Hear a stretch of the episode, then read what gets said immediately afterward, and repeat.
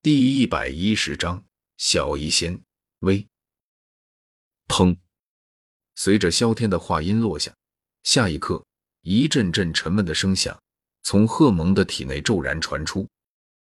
在这声音出现的同时，贺蒙脸庞上的笑意也是迅速凝固，取而代之的是骇然的惊恐与难以置信。他怎么也没有想到，萧天竟然还有。如此手段，也没有想到自己堂堂八星斗者，居然会输给一个等级比自己足足低了两个级别的斗者。更没有想到自己堂堂狼头佣兵团三团长，今日不但没能替自己的佣兵团斩杀敌人，反而要死在对方的手上。此时此刻，他不禁有些后悔自己之前不该托大。也有些后悔自己不该色迷心窍，不该不听狼头佣兵团佣兵团团长木蛇的命令，非要进入魔兽山脉这片禁区了。只是，一切终究都迟了，因为这世界上并没有后悔药的存在。噗！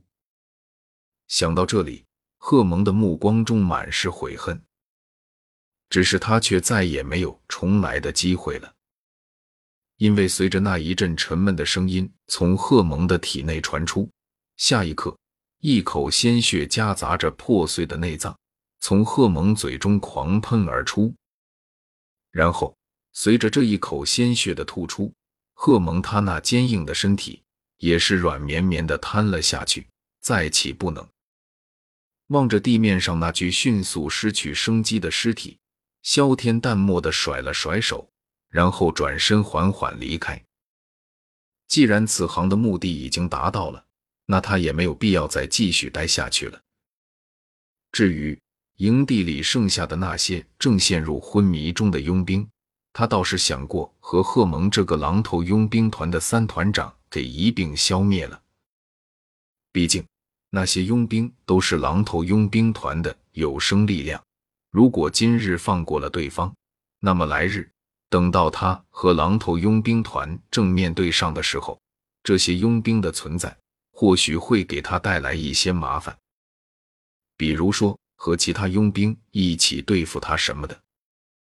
而且这些佣兵虽然说实力只有五六星斗者，但是好歹也算是剧情人物，如果杀了他们的话，多多少少也算是改变剧情，能给他带来一点收益。虽然说只是蚂蚁肉一般的收益，但是积少成多，日积月累下来，收益还是很可观的。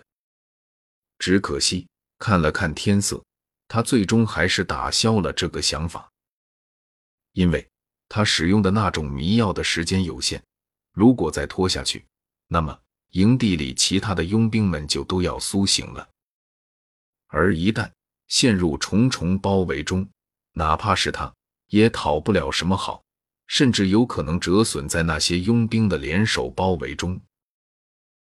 而就在萧天正努力的为赚取更多的万界币而发愤图强的时候，另一边正位于青山镇里的小医仙却是迎来了一位特殊的客人。幽静的小房间之中，小医仙正在小心翼翼的配置着药粉。虽然说获得了七彩毒晶。但是研习七彩毒经却是需要大量的药材以做试验。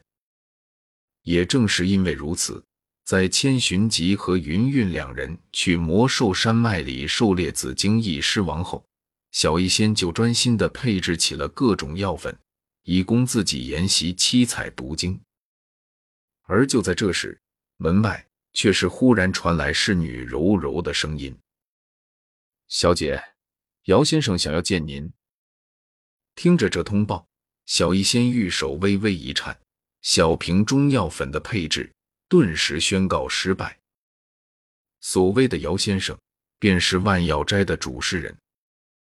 至于对方这个时候来找自己的目的，小医仙也不是不清楚，不外乎就是想从他的手上取走七彩毒经。自从狼头佣兵团把他获得宝物的消息传出去后，万药斋的主人姚先生就对他手中的那宝物起了贪婪之心。为此，对方甚至第一时间就来到了青山镇，然后千方百计的对他旁敲侧击。至于这样做的目的，自然不言而喻。想到这里，小医仙黛眉微蹙。七彩毒经是他好不容易得到的机缘，他自然是不愿意交给其他人的。不过不管如何说，如今的他现在也算是寄人篱下。对于姚先生这位万药斋的主事人，他多多少少还是要给些面子的。这样想着，小医仙轻轻的摇了摇头，然后将小瓶小心放下，玉手理顺着白裙，优雅的在椅上坐下。让他进来吧。好的，小姐。就在侍女传话后不久，一名身着名贵长袍的男子，便是笑眯眯的走进房间，对着小医仙含笑道：“呵呵，小医仙小姐最近还好吧？”抬了抬美眸，望着面前这位中年男子，小医仙微微点了点头，站起身子，转身弯腰在旁边的桌上斟了两杯茶水。来者是客，不管对方在打什么主意，该有的礼仪还是要有的。坐在椅上，望着面前那个身姿弯成美妙弧度的女子，特别是对方那窈窕纤细的柳腰，姚先生的眼瞳之中闪过一抹莫名的的光芒。男人食色性也，作为一个正常的男人，他自然也对小医仙这样出色的女子很感兴趣。不过，小医仙的医术和声望在青山镇里都是一流的，所以哪怕是他，也不能强行将之收为禁医，否则的话，很可能影响到万药斋的名声和生意。也正是因为顾虑如此，他才会用特聘药师的职位将之留在万药斋里，以待徐徐图之。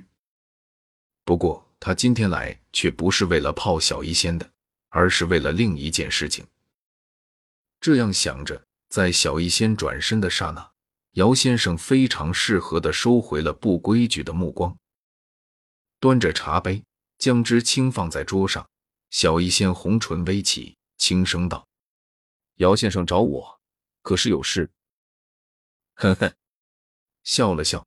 姚先生双手捧着茶杯，那上面似乎还残留着美人玉手所带来的余温。手掌不着痕迹的搓了搓茶杯，抿了一口，笑道：“想必你也听说过那名叫做萧天的天才斗者的消息了吧？”嗯，小医仙俏脸平静，脸色并未因听到萧天这个名字而有什么异样变化。对于他来说，如果不是因为萧天是他的任务目标，且和元昭主角萧炎有关系，他是一点都不想和其扯上关系的。毕竟，看过《斗破苍穹》后，他不仅对萧炎这个人憎恶，而且也对萧这个姓产生了厌恶。